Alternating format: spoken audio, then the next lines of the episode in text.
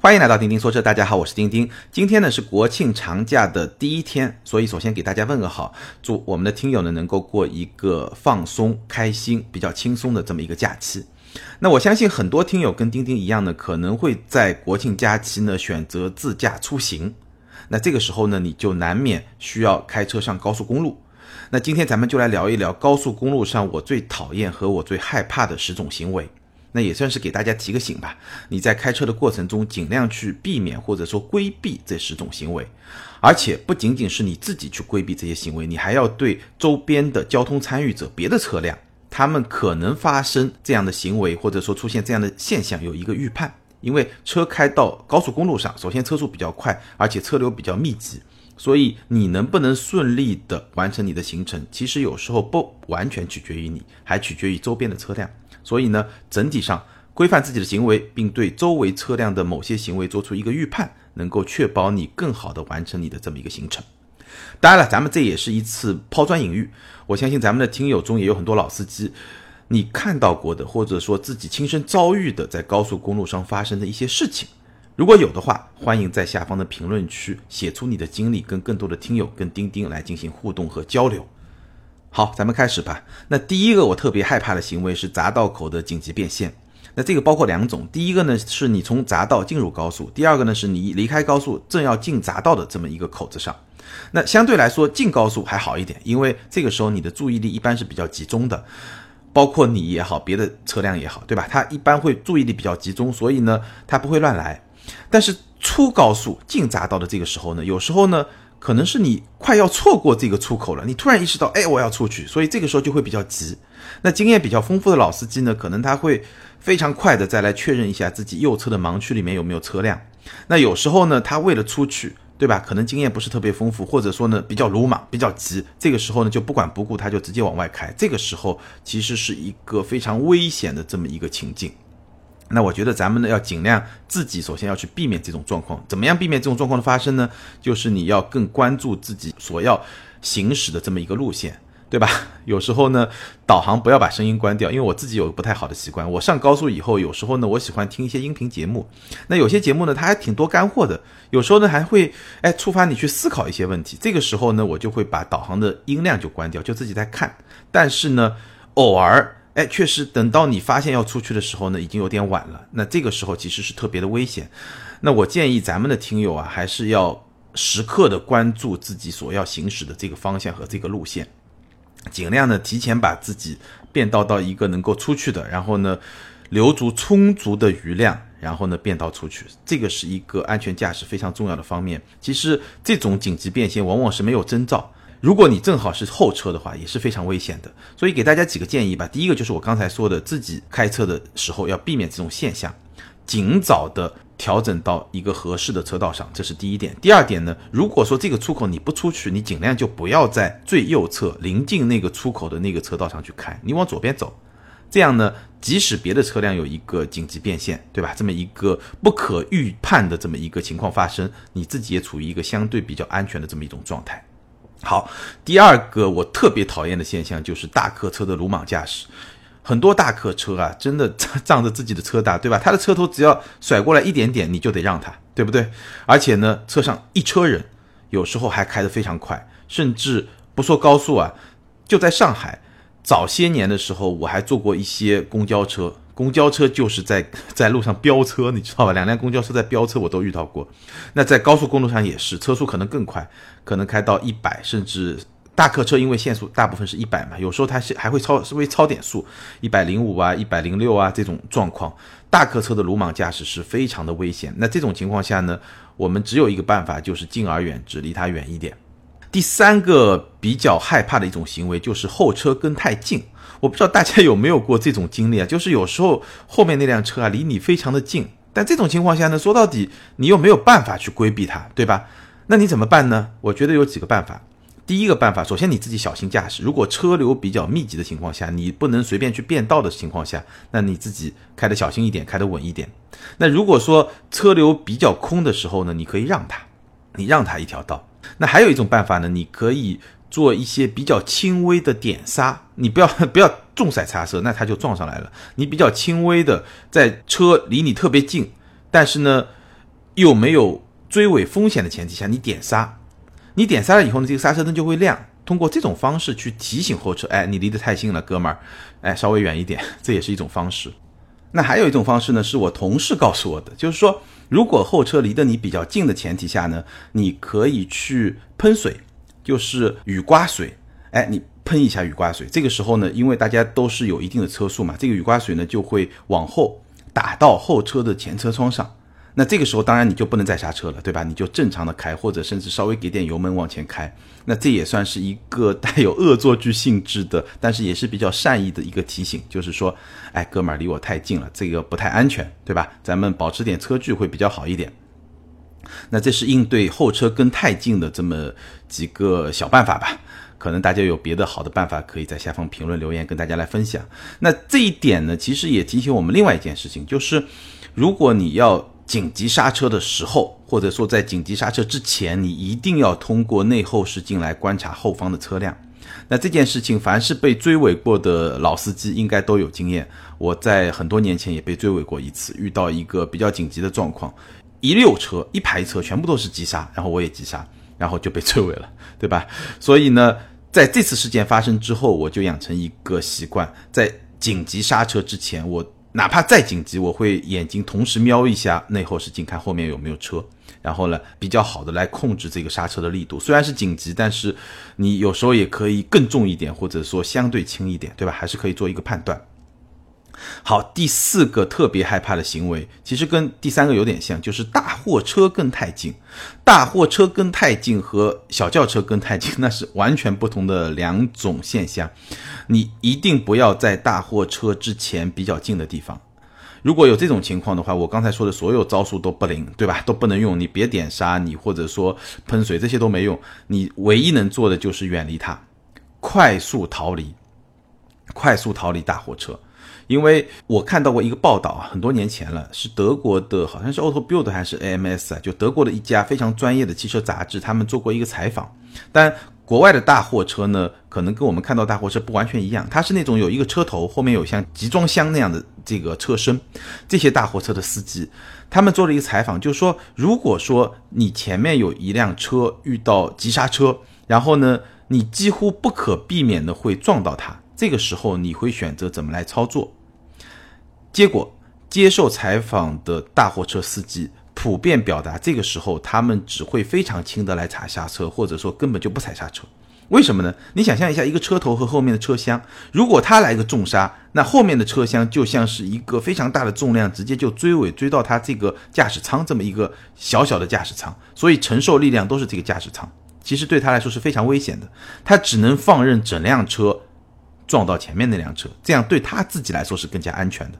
对吧？你听上去不是特别的人性，但这个就是本能嘛。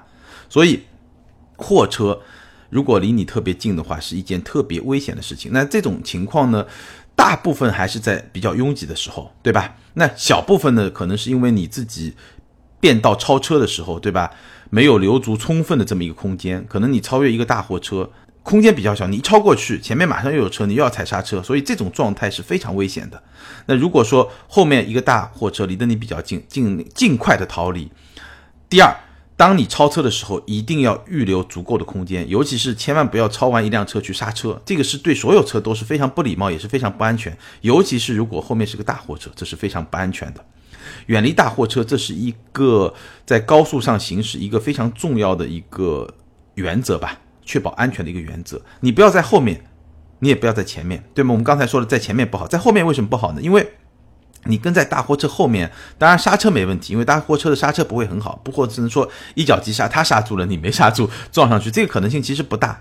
但是呢，大部分大货车它的单边两个车轮，然后左边两个车轮，右边两个车轮，当然我是说一排啊，可能还有好几排。这种情况下，其实特别容易崩出来一些石子，小的石子，它压过路面的时候。奔出来一些石子，而这些石子很容易就打到你的这个前风挡，甚至把前风挡打破，所以这个概率其实比轿车会大很多。所以因为这个原因，其实也不要跟在大货车的后面，而且跟在大货车的后面，你的视线也非常的不好，对吧？所以在高速上，一个驾驶的原则就是离大货车远一点。所以看到大货车，我自己是特别害怕，但这个不能说讨厌了，人家也是正常在行驶。比较讨厌的是什么呢？有些大货车会占用。比较靠左的车道。一般来说，如果双车道的话，其实左边第一条车道货车是不能上的；如果是三车道或者四车道的话，左边第一条或者左边前两条货车都是不能上的。但是也会有一些违规的货车，或者说呢，有些货车超越货车在双车道的这些高速公路上，这个都是比较比较让人捉急吧。那这个时候呢，也就别急了，好吧？这个是第四条，就是大货车跟太近，这个是我非常讨厌也特别害怕的一种行为。好，第五条呢，就是快车道慢速行驶。这个就只能说讨厌，这个主要不是害怕，主要是讨厌。在国内还是有非常多的车辆会在快车道上，前面可能也没车，然后他就非常八十啊、九十啊，对吧？限速可能一百二，然后他就八十啊、九十啊，就在那溜车河，这个是非常非常让人讨厌的这么一种行为，而且它其实也是有安全隐患的。首先，这种行为它对通行效率肯定是一种很大的影响。我相信很多朋友可能也遇到过，对吧？那就逼着你要右侧超车嘛。本身右侧超车就不是一个很安全的事情，但是怎么办呢？你没有办法左侧超车，所以对通行效率是一个非常大的影响。其次呢，也是有交通安全隐患的。车开太慢，比如说在美国，美国的交规里面，有时候，比如说这个高速公路限速一百，你稍微开快一点，开到一百十，没问题。尤其是当整个车流都是在一个一百零五或者一百十这个车速的时候，你开一百十完全没有问题。但是如果你开个六十，你就是危险驾驶。这个时候警察是要来找你麻烦的，因为你的车速明显低于整个车流的车速。尤其是如果你还在快车道上的时候，其实你反而成为整个系统里面最危险的那一环。所以这个我觉得首先是非常讨厌了，其次也是比较危险。我们。整个教育过程中，我们整个司机的教育啊，交通的教育过程中，始终都在强调越慢越安全。其实这个概念一定是不对的，尤其在高速公路上，有时候慢是非常危险的一件事情。所以我真的也是强烈建议咱们在这方面需要做出一些约束。你是我去拍照，对吧？你太慢不行，还是怎么样？其实我。记得咱们的高速的标记上是有的，比如说这条车道上它最低车速是多少，但这个东西没有办法处罚，因为有时候是因为拥挤你不得不慢，有时候呢是因为你确实就是慢，对吧？但是我相信按照今天的这种技术手段，对吧，应该是可以做出判断，所以我建议这种行为咱们交警啊得考虑是不是需要处罚一下，也是非常有安全隐患的一种行为，包括说咱们在十字路口，对吧？这个但十字路口这个情况可能不太一样，其实。如果有很多听友去美国、去欧洲开过车，你会发现十字路口从红灯变绿灯的那一刻，欧洲人和美国人的开车习惯跟我们不一样。美国人恨不得就是像跑零四百一样，就一脚地板油就下去了。欧洲人也这样，但在中国你看一看，就是那种慢吞吞的，然后松个刹车，一点点给油门，慢慢的往前走。那你说这种习惯不好吧？这种习惯可能它也没有说多大的危害。从安全角度来说，未必有多大的危害，但是从通行效率的角度来说，确实非常影响通行效率，对吧？人家一个红绿灯能过二十辆车，你就能过十辆车，这个效率其实是很低的。而且很多人选车的时候，他特别在乎这个车的动力一定要好，真的自己在开的时候，好像给你三百马力，可能你也就开了一百三十马力，对吧？这个，反正我个人觉得，咱们。至少在高速公路上吧，在快车道上不要做这种蠕行侠，这个确实不是特别的好。下面一种现象呢，就是在车道汇入时争抢，或者说在进高速的收费口的时候争抢，这个是我特别讨厌的一种现象。其实呢，对效率的影响其实挺大的，有时候也会带来一些安全的隐患。其实拉链原则嘛，对吧？两条车道汇入到一条车道，左一辆车，右一辆车，有些路口。我在上海看到有些路口，其实它已经在那儿有一个明确的标识，就是汇入车道时请使用拉链原则。你一左边一辆，右边一辆，这样大家的效率都会很高，不用去挤。但是在国内，其实相互争抢、拥挤的这种情况还是会经常的发生，包括在高速路口，很多时候你跟着一个车道，跟着一个车队，对吧？你就一步一点点往前走，最后发现你跟在。哪个哪个入口你都没跟，对吧？左边右边是两条道，你跟的是中间这个车道。那当然了，跟在后面的其实他也没错，对吧？但是最开始的那辆车，对吧？最早发生这种情况的，可能这个车大家也找不到这个源头了。但是整体来说，就是说明大家的习惯不好。对吧？很多时候不规矩嘛，但这种状况其实特别影响交通的效率，这个其实是我特别讨厌的一种现象。当然了，咱们也只能说自己不去干这些事儿，尽量去做一个比较文明的驾驶者。这个要处罚，从交警的角度来说，其实还是可以想一些办法。下面一种行为呢，我相信很多听友都跟我一样深恶痛绝啊，那就是夜间滥用远光灯。咱们的很多高速公路上的司机，其实不仅仅是高速公路上了，在城市道路上也一样，习惯于夜间滥用远光灯。你开在前面，后面一辆车一直用远光灯照着你的话，真的是非常难受的一件事情。而且呢，有时候这种现象又很难规避。有时候你开在高速公路上，你晚上开车的时候，后面车流比较多的时候，就一溜远光灯，你根本躲都没地方躲。还有些时候呢，它中间的隔离带可能不是特别的高，然后对向车辆，尤其是一些大货车啊、大客车啊，这种远光灯真的是受不了。那这种情况呢，怎么办呢？怎么办呢？我觉得也就只能是尽量的躲避这些远光灯，没有什么办法。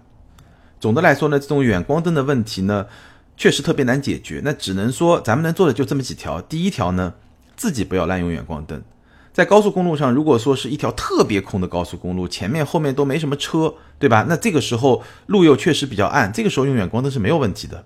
但是有时候晚上高速公路其实车流比较密集，或者说还比较多，这个时候其实前车的尾灯啊，左右周边车辆的这些各种各样的灯光，其实能够给你提供足够的照明，这个时候你就不要用远光灯。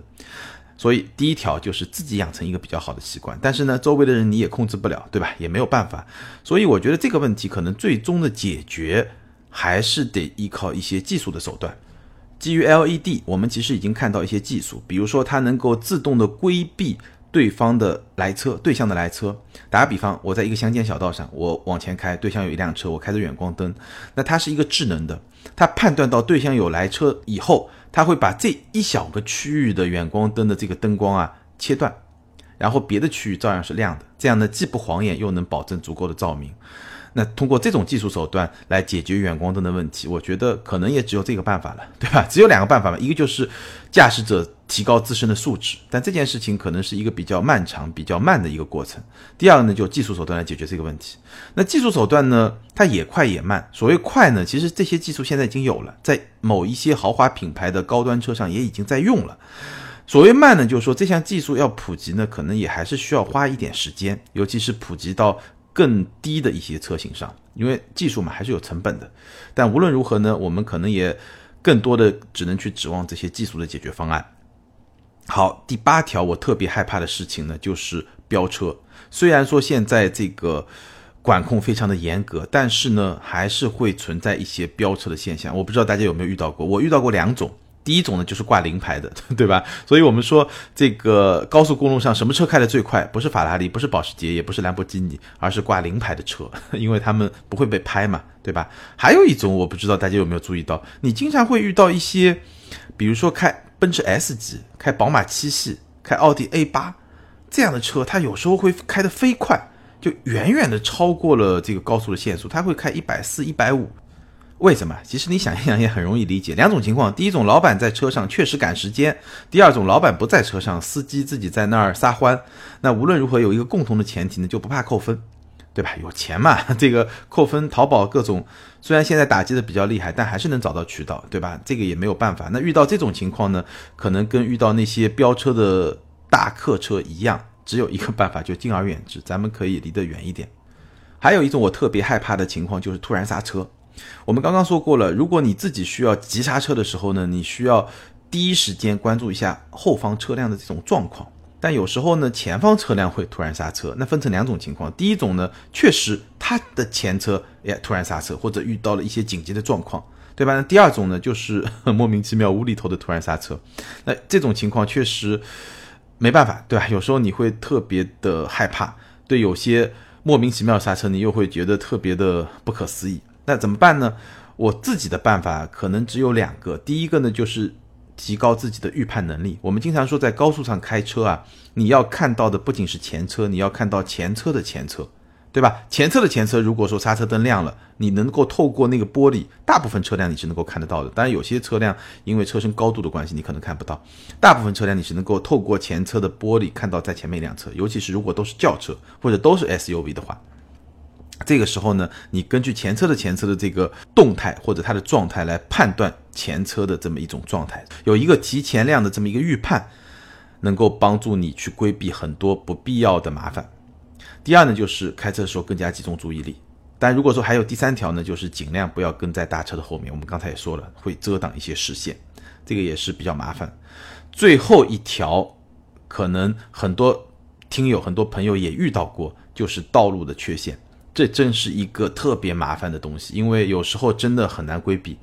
有时候你真的是要到了眼前，你才突然发现，躲也躲不了，对吧？真的是没办法，尤其是在晚上。那这种情况呢，我觉得很多时候啊。或者说，在某种程度上真的是听天由命，但你也能够稍微做那么一点点事情是什么呢？首先，第一，你注意观察前车的这种状态，对吧？如果说你跟前车距离不是很远，那前车的这种突然的躲避的动作啊，或者说它突然车身下沉啊，这些动作都能给你做一个提醒。那第二呢，如果说前面没有车，那你就尽可能去观察路面。但，如果真的遇到这种情况呢，很多时候真的只能听天由命。但有一件事情很有意思。我有一个朋友，他遇到过这种情况，然后呢，他就爆胎了。那他跟我一样，也开一个宝马是防爆轮胎，所以呢，虽然爆胎了，没有遇到特别的危险。然后他把车停到边上以后呢，他干了一件可能很多听友应该你都不知道的事情，就是呢，他轮胎爆了以后，然后呢，当然防爆轮胎没有什么问题嘛。回来以后，他找路政部门索赔，这个特别有意思，你没想到吧？路上如果因为道路的原因爆胎，你是可以索赔的。就比如说你爆了一个轮胎，你需要换一个轮胎，你就可以赔；两个轮胎你也可以赔。当然了，仅限于收费的高速公路，对吧？因为你付了钱嘛，这个路没修好，你车胎爆了，当然应该赔你。这道理上也说得通。但是呢，他去索赔的时候，那个很爽快，路政部门非常爽快，毫无推脱，直接就赔你了。但是呢，他们也说，确实很少有人知道这件事情，所以很少有人去索赔。那你知道了以后呢，你可以去索赔。那咱们可以顺便说一说，遇到这种状况，你在开车的时候应该怎么办呢？包括路面的比较大的凹陷，也包括路面之上有一些障碍物，对吧？那这种情景，大家想一想，就是什么？就是我们在很多媒体报道里面能够看到的所谓的麋鹿测试。瑞典为什么会有麋鹿测试？就是因为瑞典的这个森林里面。它有很大这种麋鹿，这种麋鹿是一种什么样的动物呢？大家可以找图片去看，就是它的腿特别细、特别长，然后它的身体的重量呢，主要是在这个身体上。但是因为它这个腿比较高又特别细，所以你车撞上去的时候呢，其实它腿是撑不住这个力量的。然后呢，就会造成一个什么样的现象啊？大家想象一下，你撞到它的腿。然后它整个身体呢就会倒向你的车，然后它这个麋鹿的身体又很大，所以呢，它倒向你的车正好就会压过这个前风挡，然后压到整个驾驶舱里面。这样的话呢，驾驶员其实就会受到非常大的危险，就这个危险就非常大，因为你整个前风挡整个这个区域是一个。车辆非常脆弱的区域，它还不像说我们做碰撞测试，车头有很多的溃缩区，不是这个路它的腿很细，对吧？前面不用溃缩，它这个身体才会把你压死，所以才有麋鹿测试。那高速公路上这种缺陷，其实这种状态特别像这种麋鹿测试的这么一种状态。那这个时候怎么办呢？你能做的事情其实很有限，第一个要么就刹车嘛。对吧？把速度踩低一点，那是会稍微好一点。那第二个就躲避，但躲避呢，要看你的车速，还要看周边的车道上有没有别的车辆，对吧？这也是一个很大的危险因素。所以说，在高速公路上这种状态是比较危险，因为你车速本来就比较快嘛。当然，这种呢就是看高速公路的质量。那我在国内啊，包括国外开过很多的高速公路，国内高速公路的质量可以说整体上是不错的，但是呢，也是参差不齐。我们看到过一些报道，对吧？第一年修的高速公路，第二年就有很多塌陷，对吧？工程质量的问题啊，包括一些超重的一些货车，对吧？压过这个高速公路带来的一些损害都存在，所以呢，这也是需要小心的一个地方。比如说德国，德国它是一个不限速的高速公路，但是你每年去德国自驾的话，你会发现永远都在修路。我不知道他们是怎么处理，可能每年对吧？分每年修一段。就是也不叫修路吧，它就是一个，它不是说从无到有的那种修，它是一个改善、修缮的这么一种状态。因为它允许更高的车速，所以它的高速公路质地的要求就非常高。如果你两百公里遇到这种坑坑洼洼，那是要出人命的，对吧？好，刚才呢我们就聊了我在高速公路上最讨厌和最害怕的十种行为和十种状况。我相信应该还有很多我没有聊到的。那这个里面呢，有一部分是吐槽，对吧？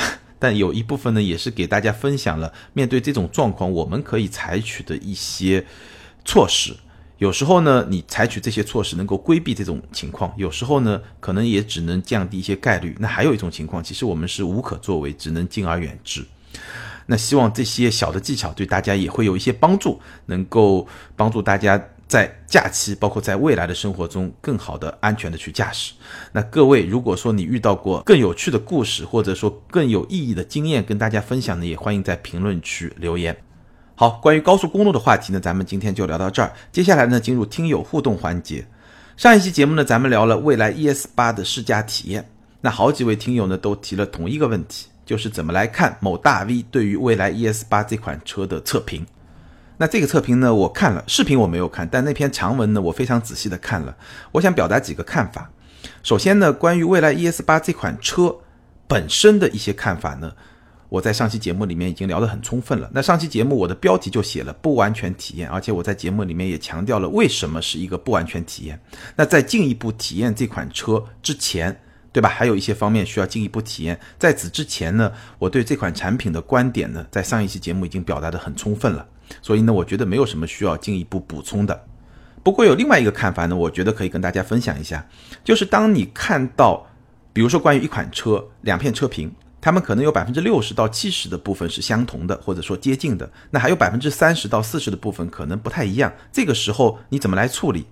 事实上，我自己也会遇到这种情况，因为有些车我可能没有机会试，或者说有些车呢，我可能没有机会第一时间试，那我就会去关注可能几个车评人他们的一些评论。但有时候呢，这些车评人的评论确实也会产生分歧，有时候这个分歧还不小。那这种情况下，我自己会怎么来处理呢？我跟大家分享一下。比如说，两个车评人或者三个车评人或者更多的车评人对于某些方面他们比较一致的看法，那我就会加强对这种看法。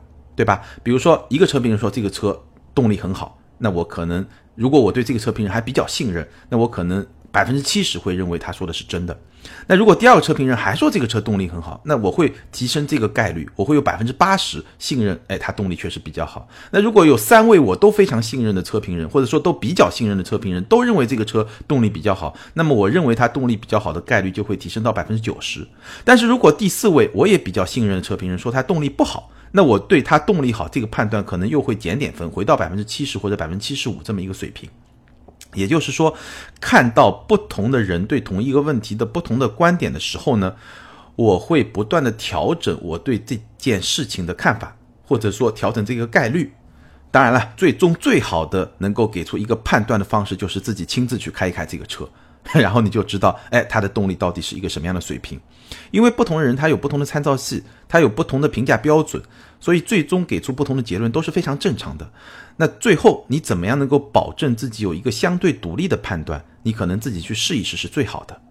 但是呢，话说回来，也有很多事情你是永远没有机会去试的。比如说一个药，对吧？它有没有效？你可能看到。广告啊，朋友圈里面大家发的文章啊，包括一些医学的报告啊，包括医生的一些观点啊，那这些观点你怎么样把它整合成为你自己的一个看法，或者说自己的一个相对比较靠谱的看法？那其实就是你需要去综合不同的意见，当然你需要给不同的意见不同的权重，对吧？比如说一个药是不是有效，那你肯定是更尊重医生的看法，而不是更尊重那些电视上一些健康节目啊，或者说朋友圈里面传的那些那些帖子的那种看法，那肯定是更不靠谱嘛。那这是我面对咱们当前一个超级复杂的社会，很多问题大家会有不同看法，那你怎么样去处理？怎么样去平衡？怎么样形成自己的相对独立的看法的这么一套方法，也推荐给大家。好，接下来我们来看别的听友的留言，ID 为 Home Man。这位听友他说：“钉钉在现在油价一路走高成为趋势，而现在电动车无论是在价格、电池能源技术，还是在现实的使用环境都不是太成熟的情况下，作为一个普通的老百姓，到底该怎么选择呢？是选传统汽车，还是电车，还是观望？请钉钉结合未来三到五年的形势给说道说道。现在感觉听汽车类的节目越多越蒙圈，我有点倾向什么也不选了。我的看法是这样啊，首先。”电动车作为一种发展趋势，基本上已经确定了。未来三五年，电动车的发展会越来越快。不仅是新创车企，我们看到传统品牌也在不断的发力。这个我在前面有一期节目里面已经说过了。那么从现阶段来看，要不要选电动车呢？我觉得可以从两个层面来分析。第一个，从实用的层面，那实用的层面，如果你是限牌城市，对吧？电动车能够给你带来一块车牌，那就算是刚需。那如果没有这个刚需的前提下，你又是特别在乎一款产品的成成熟度，包括它整个使用体验的成熟度、便利度，那在这种情况下，我觉得电动车在现阶段还不是特别适合你。这是第一个层面，实用层面。但是从另外一个层面，就是你个人的这个特质层面，或者说你个人的性格层面，比如说你是不是一个特别愿意接受新鲜事物的人，哎，这个你需要判断一下。从这个角度来说呢，如果说你特别接受新鲜事物，特别喜欢接受新鲜事物，你能够接受当年不是特别成熟的 iPhone，你能够接受直到今天在某些地方的体验都不算特别完备的 MacBook，苹果的电脑。对吧？它的兼容性啊，很多还不是特别的好，但是你能够接受，你愿意去接受这些新鲜事物，包括说电动车也一样，它会给你带来一些全然不同的体验，但它在另一方面呢，又不是特别的成熟。那这个时候就是一个性格导向，因为不同的人看同样的产品，它会有不同的价值取向。我们就说传统汽车好了，对吧？这么多豪华品牌，那你说安全重要吗？当然重要，那为什么沃尔沃就卖不过 BBA 呢？那你说质量可靠性重要吗？当然重要，那为什么雷克萨斯就卖不过 BBA 呢？说明很多用户对不同的价值，它的排序，它在他心中的权重是不一样的。所以我还是那句话，你先了解自己是一个什么样的人。比如说对我来说，其实我在现阶段，我对电动车还是特别感兴趣。当然这个里面有两个原因，作为普通消费者呢，有一定的兴趣尝鲜嘛。那作为车评人呢？